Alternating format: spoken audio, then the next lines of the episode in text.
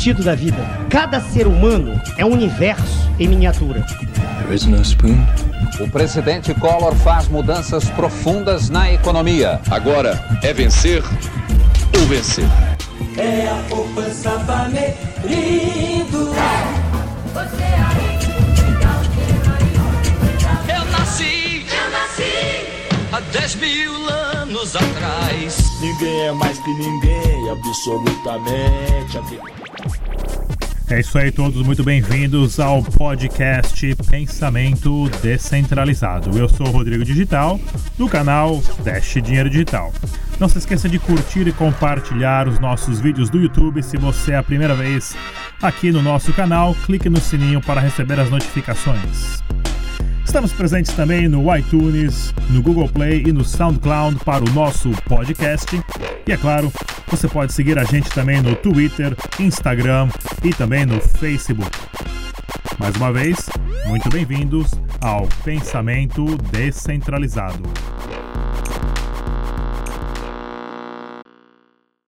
São Paulo, 21 de agosto, estamos começando mais um Bloco Cripto, seu informativo sobre o mercado de criptomoedas aqui na Infomoney TV. Hoje eu tenho o prazer de receber aqui Rodrigo Rodrigues, do canal Dash Dinheiro Digital, e a gente vai comentar com vocês os principais acontecimentos da semana no mercado e também um pouquinho sobre o trabalho que o Rodrigo tem feito e principalmente uma experiência recente que ele teve visitando a Venezuela, utilizando criptomoedas o tempo todo, todo o período que ele teve por lá. Boa tarde, Rodrigo, tudo bem?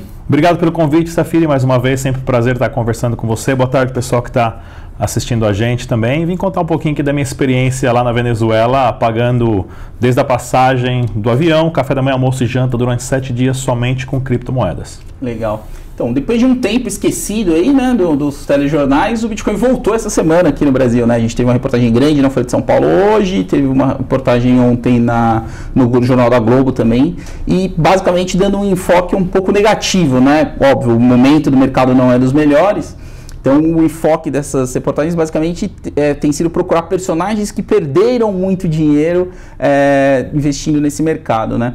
É, agora, acho que o objetivo da nossa conversa aqui é não falar tanto do preço, porque óbvio, essas notícias estão todas aí, mas falar um pouco mais de uso real, né?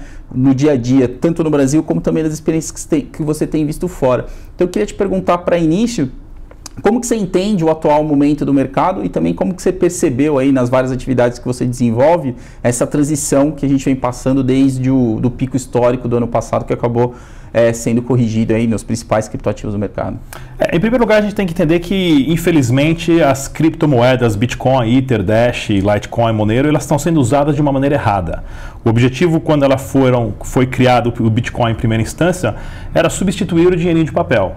E o objetivo do Bitcoin não é você comprar na baixa com dinheiro fiduciário e vender na alta para receber dinheiro fiduciário novamente. Você, o objetivo é você usar ele no dia a dia e, claro, é, passar não passar por casas de câmbio ou por bancos ou por governos, né? Infelizmente existe uma certa manipulação de mercado em, em relação a grandes baleias comprando e vendendo, inclusive é, compras de balcão ah, que estão a- trazendo o preço para baixo e a mídia, claro, adora expo- é, explorar esse assunto em relação a tá dizendo, olha, isso não funciona, porém quando eu entrei em Bitcoin, quando eu fiquei sabendo, custava 100 dólares. Depois passou para. custava 1.300 dólares, caiu para 600, caiu para 100, chegou a 20 mil. Hoje está por volta de 6 mil dólares. Ou seja, não é uma queda brusca comparada com outras quedas. Mas o uso da criptomoeda sim funciona e de uma maneira ah, ah, muito forte, muito importante. E um dos casos hoje, que é o que está na, na mídia de todos os jornais do mundo, é da Venezuela. É, a comunidade do, do Dash Dinheiro Digital acabou me convidando para ir para lá dar uma palestra e eu acabei com a quantidade de imagens que eu tinha montando um, um documentário a respeito disso. Legal, a gente já fala do comentário mais adiante, vamos querer explorar algumas outras coisas com você antes disso, né? O Bitcoin si ele está nesse movimento lateralizado, né? De certa forma, ele aparentemente a gente tem um suporte bem consistente em torno dos 6 mil dólares, agora está negociando em torno de 6.500, mais ou menos 25 mil reais aqui no Brasil, né? Com a alta recente do câmbio. Mas ainda falta combustível para a gente poder ter uma tendência mais clara, né? Que o preço vai recuperar aí patamares que a gente só observou eh, no ano passado. O que, que você imagina que sejam as coisas que estejam travando um avanço mais forte do preço quando a gente observa que, do ponto de vista técnico, né, todos os protocolos em geral, a maior parte deles tem apresentado aí melhorias técnicas significativas, né, mas mesmo assim isso não tem refletido no preço.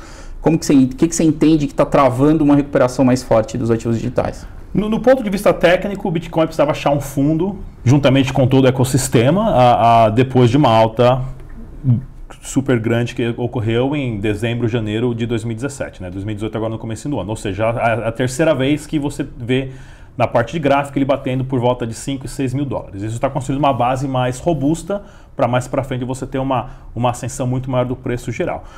Eu gosto de sempre falar para as pessoas observarem o preço de uma criptomoeda a partir da comunidade que está por trás do, do projeto porque existem mais de 900 projetos de criptomoedas que se tornaram as famosas zumbis. Né? O desenvolvedor saiu fora em 2015 e a, a criptomoeda está lá viva no ecossistema, porque não tem como desligar, não tem como uh, sumir, porém não tem nenhum update. Né? Então você saber quem são os desenvolvedores, se você tem uma equipe de marketing, se tem uma equipe técnica, uh, se a comunidade existe um engajamento com empresas, negócios e serviços que vão começar a aceitar aquela criptomoeda, se existe um processo educacional, isso é o que mais traz valor para uma criptomoeda hoje em relação ao seu preço hoje e, claro, construindo essa base para um futuro próximo, quando o Bitcoin subir, que infelizmente o Bitcoin leva tudo para cima a, a dentro do seu ecossistema.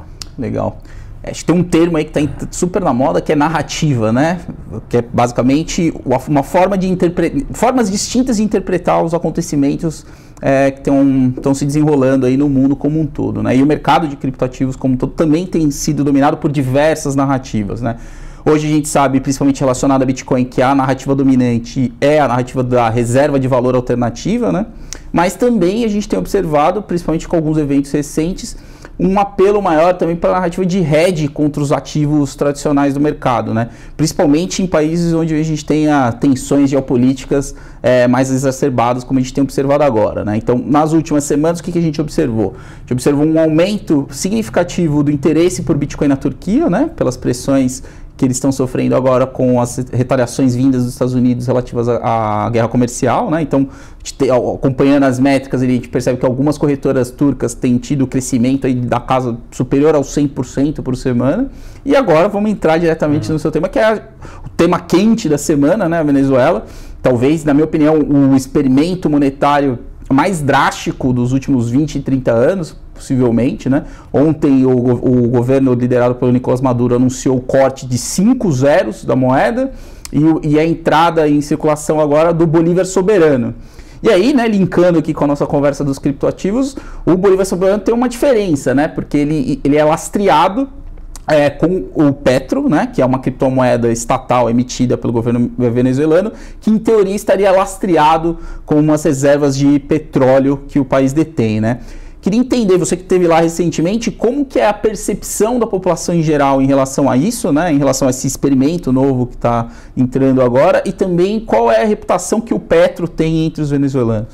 É, em primeiro lugar, a gente tem que entender que isso para o mundo está chocando, né? A Venezuela está chocando o mundo em relação a essa superinflação, a hiperinflação, porém para nós brasileiros, nós já somos mestre em ser cobaias de, um, de, uma experiência socioeconômica que aconteceu nos anos 80 e 90, com Cruzeiro, Cruzado, Cruzeiro Novo, Cruzeiro Real, Cruzado Novo, Unidade Real de Valor, que foi a é primeira. O Premier, né? né? Ou seja, nós somos super ultra especialistas nesse assunto de manipulação do governo, de cortar zero, mudar o nome do dinheiro, imprimir tudo de novo e criar essa ilusão de que aquele pedacinho de papel tem um valor. Né? Então, uh, foi um dos objetivos que o pessoal da Venezuela me convidou para dar uma palestra sobre a história do dinheiro e como o Brasil já passou por tudo isso.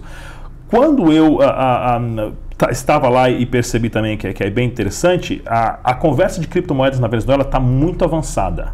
Porque lá você tem hoje um, único, um dos únicos presidentes no mundo falando abertamente em criptomoedas isso em televisão nacional, em televisão estatal, ou seja, isso já desperta o interesse da população em saber o que, que é esse negócio chamado criptomoedas. Tanto é que a, você lá pela, pela cidade por onde eu dirigi, você vê posters e, e outdoors do, do, presidente Maduro com a, o símbolo do El Petro e do Hugo Chávez junto também por todos os cantos da cidade. Né, de uma forma assim, a, a, de uma propaganda muito forçada disso. Porém, venezuelano, venezuelano nenhum consegue comprar Petro. Né? Ele está vendo somente o grupo fechado de parceria do governo, que ninguém sabe quem é também.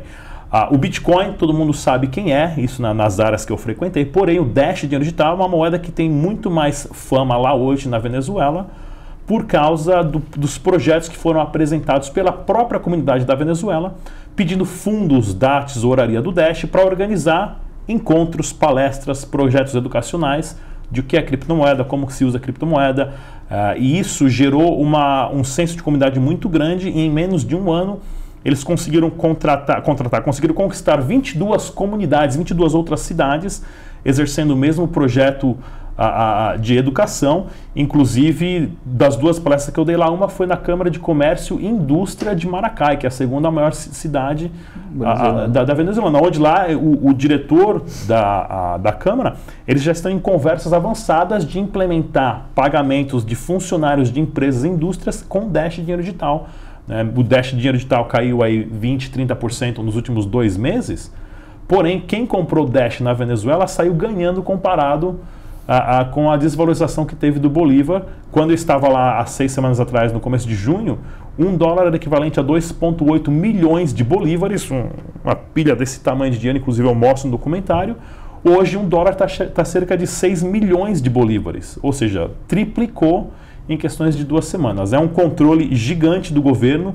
O governo atual não tem nenhuma a, a, a Ministério da Transparência, digamos assim, onde eles não sabem o quanto cidades e estados gastam, a, não tem essa, essa relação aberta com a população.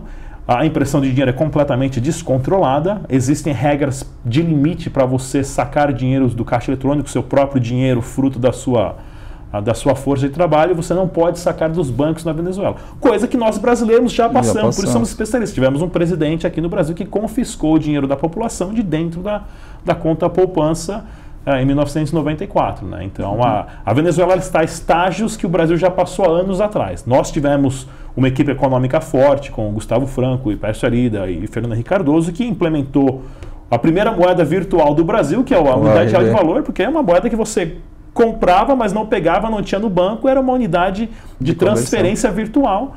E daí o plano real que vem funcionando muito bem até hoje, comparado com o que nós passamos na década de 80. Legal. É importante salientar, né? A, a situação na Venezuela chegou a tal ponto que, mesmo nesse período de desvalorização do Bitcoin, a, o Bitcoin lá chegava a dobrar de valor a cada 15 dias, né? Alguns dados que são interessantes é, salientar em relação à Venezuela. A projeção da inflação venezuelana para 2018 está na casa do 1 milhão de por cento. É, o Maduro ontem, junto com o pacote onde ele anunciou o Bolívar soberano e esse, esse, lastre, esse, esse lastro com essa criptomoeda chamada Petro, ele também anunciou que ele vai aumentar o salário mínimo em 3.500%. Então, essas cifras já dão uma base do quanto a economia venezuelana está disfuncional e o quanto as criptomoedas têm valor em cenários extremos como esse, né? Onde a volatilidade que é inerente ao mercado passa a ser um fator secundário versus a alternativa que você tem disponível ali com o dinheiro estatal, né? O interessante é que os 3.500% de aumento do salário, para quem acha que é muito, o salário passou de 1 dólar e 50 para 4 dólares e 50.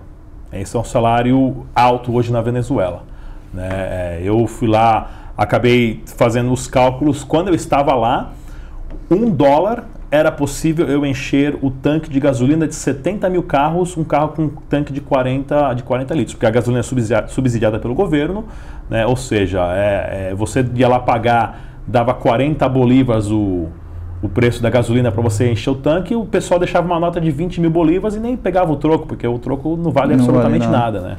É, só ficando recado, viu, pessoal? A gente está compartilhando aqui no texto do, do vídeo o link para vocês assistirem o documentário do Rodrigo. Eu recomendo material de excelente qualidade. Outra característica interessante na Venezuela é que também o custo de energia como um todo lá é subsidiado, né? Então existiam várias operações clandestinas de mineração de, de Bitcoin por lá. Você chegou a ter contato com, com esse pessoal? Conversei bastante com pessoas que fizeram parte desse movimento de mineração no começo, né? Há um ano atrás. Ou seja, teve uma uma força paralela da polícia, infelizmente corrupta, que começou a prender pessoas ou pedir o, a famosa caixinha para deixar essas operações quietas no canto. A, a, eletricidade na Venezuela também é subsidiada. Eu fiquei em Caracas e Maracás, são duas cidades grandes, porém lá você tinha eletricidade durante o tempo todo da minha estadia, em sete dias.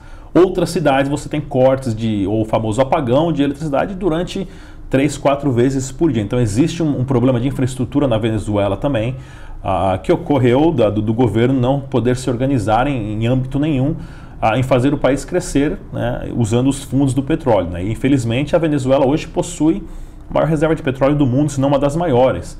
Né? Como que um país tão rico como esse, um país pequeno, relativamente pequeno, né, de 30 e poucos milhões ah, de habitantes, né, que poderia ter o nível de um país europeu, não conseguiu ah, se, se organizar politicamente né, e economicamente a ponto de ser uma potência mundial. É, você falou num ponto interessante, né? Que são as reservas de petróleo que a Venezuela detém, que é uma das, das maiores reservas do mundo de petróleo já mapeado, uhum. né? E a gente tem um outro país também que é muito tem uma a, largas reservas de petróleo e que também está sofrendo com sanções comerciais dos Estados Unidos, que é o Irã, né? Muito também se especula é, na, na comunidade de que eventualmente o Irã poderia ser um país onde as criptomoedas é, têm espaço para prosperar por essas restrições. É, você acha que existe aí uma perspectiva eventualmente de um alinhamento desses países produtores de petróleo que tem agora é, sanções comerciais impostas por parte dos Estados Unidos passarem a olhar com mais carinho para o petro e para outras criptomoedas eventualmente lastreadas nessa commodity tão relevante? Sem dúvida nenhuma, né? Um dos exemplos, ou, ou o país que os Estados Unidos usou como exemplo para não sair da venda do petróleo ou do petrodólar, né? nada a ver com o El Petro, ah, foi o, o, Iraque. Né? O Iraque, o Saddam Hussein, por volta de 98, 99, já tinha conversas avançadas com a União Europeia para poder vender barril de petróleo com por euro, por né? euro e não por dólar, ou seja, tirando o dólar fora ah, da, da, do, do, ecossistema de venda e compra de petróleo. Né? E todo mundo sabe o que aconteceu com o Iraque devido às sanções né? e foram acusados de terroristas e muitas outras atrocidades eh, contra o país. Ah, Hoje, com a tecnologia muito mais difundida, com essa velocidade da transformação que nós estamos passando, sem dúvida nenhuma, países que adotarem criptomoeda, Bitcoin, Ether, Dash, a, a Litecoin, Monero, Bitcoin Cash como forma de pagamento de importação e importações, vocês não passam por governo ou por banco nenhum. E essas transações podem ser feitas diretas, uh, quase que instantâneas, em volumes altíssimos, né? e não tem como nenhum outro país é, é, impedir, impedir ou, ou, ocasionar uma sanção, né? Ou seja, isso é uma oportunidade que está se criando. Infelizmente, vão se criar em países ao quais a, a, os Estados Unidos, outros países taxam como países não muito bem vistos no meio a, político, geopolítico. Porém, é, esses países têm a tecnologia o suficiente para criar a sua própria criptomoeda e entre si a, fazerem esse ecossistema. Né? A tokenização do mundo vai acontecer como aconteceu a webinização de empresas, negócios e serviços em 1999. Né? Se alguém tivesse me falado, oh, por que você não faz o site aí rodrigo.com.br, eu ia falar, você está louco, vou fazer o que com isso? Né? E todo mundo tem um website hoje. Em 2009 nós tivemos a apenização de, dos aplicativos. Né? Se alguém tivesse falado, Rodrigo, por que você não faz um, um aplicativo seu aí para a loja do Google ou do, da, da Apple? Eu ia falar, o que, que eu vou fazer com um aplicativo meu? E nós já temos aí um youtuber aí que fez um aplicativo dele mesmo para as pessoas acessarem o vídeo através do aplicativo dele, que ele tinha um lucro muito maior do que ficar na plataforma do YouTube. É, a gente está falando de desintermediação, né? Exatamente. E nós vamos ter em 2019 a tokenização de empresas, negócios, serviços e pessoas. As pessoas vão poder ter o seu próprio token. E, e o Brasil ele tem tudo para ser o, o país número um do mundo em relação à tokenização, porque nós já temos uma tokenização que as pessoas não entenderam ainda e nós usamos diariamente. Um exemplo que eu gosto de dar, que é um exemplo divertido, é da roda gigante. Quem aqui já andou de roda gigante e gosta de andar de roda gigante? Todo mundo. Porém, você vai lá no parquinho da sua esquina, você faz o quê? Você tem que ir lá na, no caixa, comprar um, um ticket e vai no carinha lá no, no guardinha da roda gigante e paga ele. Ou seja, aquele ticket é um token. Você usou dinheiro fiduciário para comprar um ativo de papel, naquele caso. De utilização ticket, específica. Utilização específica e pagou por um serviço que o cara te prestou, que foi andar de roda gigante, né? Ou seja, o que impede aquele parquinho de criar o roda gigante coin? Eu vou te dizer o que, que impede a regulação, a infelizmente. Regulação, né? Mas isso acontece para vale alimentação, é um token, o bilhete do metrô é um token, uhum. né? Ah, ah, é, até o, o, o, próprio, quando você vai no restaurante, numa pizzaria e você compra 10 pizzas lá e tem um cartãozinho em cada pizza que você ganha, que você compra, você recebe um carimbo, depois 10 pizzas você ganha uma pizza. Ou seja, aquele papelzinho, aquilo é um token, aqui, mas nós conhecemos como bilhete, ficha, né? vale, ficha, ticket, né? Isso é uma tokenização. Você fazendo isso de maneira digital, criptografada, com um código QR, que acelera todo esse processo, essa tokenização vai acontecer sem dúvida nenhuma. Permite muito mais escalabilidade e segurança, né? Para os Não, usuários. sem dúvida, sem dúvida. Né? Porém, o processo educacional é muito grande ainda que nós temos a, a que ter, né? Que é uma das principais objetivos do meu canal é eu sempre falo pessoal, faça o backup das suas carteiras. Tem que saber como é que usa, como é que baixa computador seguro, porque se você perde a sua senha, você perde o seu dinheiro. Você tem que ter uma senha segura, você tem que ter um backup em dois, três lugares diferentes e não tem o número do 0800 para ligar para reclamar. Falar, olha, cadê meus Bitcoin, cadê meus Dash aqui? Não existe isso, né? Isso, o seu dinheiro vai ficar parado na rede por toda a eternidade, não tem como quebrar a criptografia. Né? Então, a, a questão de educação é o primeiro patamar que nós temos que vencer hoje para uma implementação de criptomoedas em larga escala. Legal. É interessante, você está dando um viés aí mais por quem está vivenciando as comunidades, né? É o que a gente chama desse movimento de cima para baixo mesmo, crescimento orgânico. Mas do outro lado, a gente também tem uma série de movimentos de players já constituídos dentro do mercado, né? Play- Players tradicionais do sistema financeiro, né? Existe uma expectativa muito grande aí em relação à, à iniciativa liderada pela International eh, Exchange, né? A ICE, que é a bolsa, o grupo que controla a bolsa de Nova York e outras 12 bolsas ao redor do mundo, que já anunciou que em novembro ela coloca uma solução no mercado tanto de negociação de Bitcoin num primeiro momento, mas também olhando para o mercado do varejo, né, para ter uma solução mais user friendly, né, pro, mais amistosa para o usuário final para a utilização dentro do varejo. Então, basicamente, o que eu queria entender com você é o seguinte: eu sou bastante cético em relação à utilização de Bitcoin especificamente como meio de pagamento. Eu acredito que a narrativa dominante da reserva de valor tende a perdurar por mais um período e aí parece ser um tanto quanto irracional você utilizar algo que você tem uma expectativa de valorização para fazer uma compra quando você poderia utilizar outras, é, outras possibilidades. Mas ao mesmo tempo eu enxergo muito valor em protocolos como Dash, Litecoin, Zcash, própria Monero como meios de pagamento alternativos. Mas na minha percepção, é, a utilização disso tem uma. Me parece ser mais atraente dentro do ambiente digital, né? Eu não, não vejo tanto tanto apelo assim para pagar uma, uma, uma transação no dia a dia. Queria ouvir sua experiência prática, né? Que você teve lá no, no- na, Venezuela e você passou aí quase que uma semana comprando. Pagando todas as suas transações cotidianas usando Bitcoin. Você sentiu uma barreira. Dash, usando é, Dash. Usando Dash, perdão. Você sentiu uma barreira por parte dos comerciantes, uma dificuldade de utilização? Como foi essa experiência prática? Essa foi, na verdade, a genialidade das propostas apresentadas para a tesouraria do Dash Digital pela comunidade da Venezuela, onde eles tiveram um, um kit de imersão do para o próprio eh, empreendedor. Ou seja, foi ministrados cursos de como administrar o seu caixa, de como conter o fluxo de caixa, de como aceitar a criptomoeda, de como usar eh, 15, 20% talvez como uma poupança, o resto você deixa como liquidez para dar a, a- a- comprar produtos ou talvez eh, conscientizar outros eh, vendedores a, a usar. Mas lá na Venezuela está uma tempestade perfeita em relação à, à- à economia. Ou as pessoas precisam saber, elas querem saber no dia a dia, mais o presidente falando de criptomoeda na televisão, o que é isso? Então a conversa está em todos os cantos. Isso é onde eu frequentei, né? Eu frequentei ali o pessoal de classe média para cima. Né? O pessoal da comunidade não deixou eu ir em, outras, em certas áreas do país porque sim, Questão de segurança. por questão de segurança e a violência a- a também é muito grande. Mas de novo, nada que não me surpreenderia porque estamos, né, infelizmente eu cresci eh, no Brasil e nós passamos por exatamente a mesma coisa em relação a isso. Porém, o uso diário lá está ocorrendo porque assim o comerciante que está vendendo, né, e uma das facilidades do Dash Digital é que a confirmação é em um- 1.2 segundos. né, o sistema de Masternode a, a- consegue te confirmar uma transação em questão de segundos, cobrando uma taxa de 2 centavos de dólares. Né? Ou seja, o comerciante ele consegue, através disso, deixar o seu dinheiro né, num patamar muito mais valorizado que se ele acertasse o Bolívar, porque o Bolívar, no final do dia, já desvalorizou 50%, 100%. Ou em, no, em- no período de uma semana. E o Dash Dinheiro Digital não fez isso. Então, todos os comércios que me levaram lá, e foram sete dias, desde a minha experiência comprando passagem de avião, hotel, café da manhã, almoço e janta, né? Tem até uma loja de moto lá que aceita Dash, né?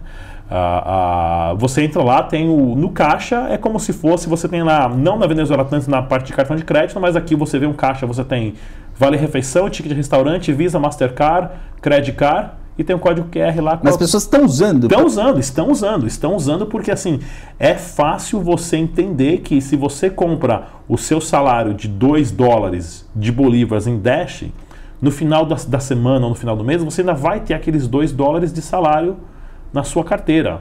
Né? Como reserva de valor. como né? reserva de valor. E se você for fazer uma, uma, uma compra, você ainda consegue até comprar mais porque a outra moeda desvalorizou tanto. Ou seja, lá na Venezuela, hum, as pessoas, assim, como eu sou palestrante, já fui dar palestra ah, no México, na Colômbia, ah, ah, no Equador, nos Estados Unidos e na Europa, em relação a criptomoedas, países da América do Sul e mais especificamente na Venezuela, o público que estava lá era o público que queria uma forma de você manter o seu dinheiro sem desvalorizar.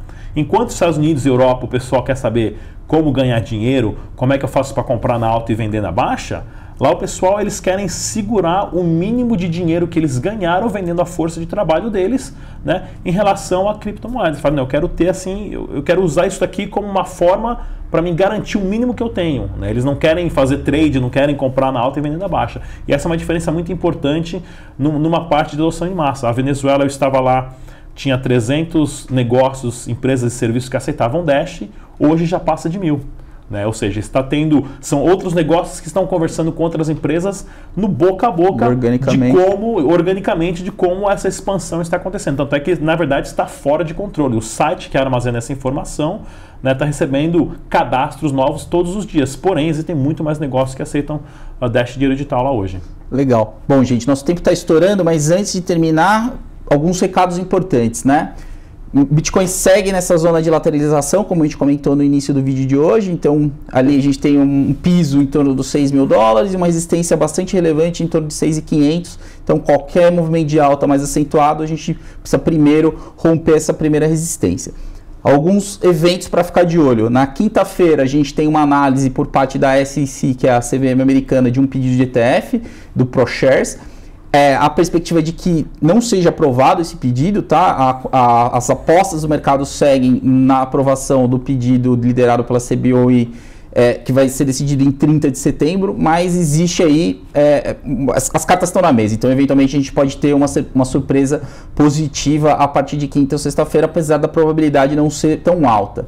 Além desse pedido da ProShares, nos próximos dois meses tem mais 10 outros pedidos de ETF que vão ser avaliados por parte da SEC. Então, se o mercado respondeu o comportamento, é, repetiu o comportamento que ele teve nas decisões anteriores, isso pode gerar alguma volatilidade, então é importante ficar de olho, podem surgir oportunidades tanto de comprar ou eventualmente reduzir sua posição para ter um gerenciamento de risco mais eficiente, né?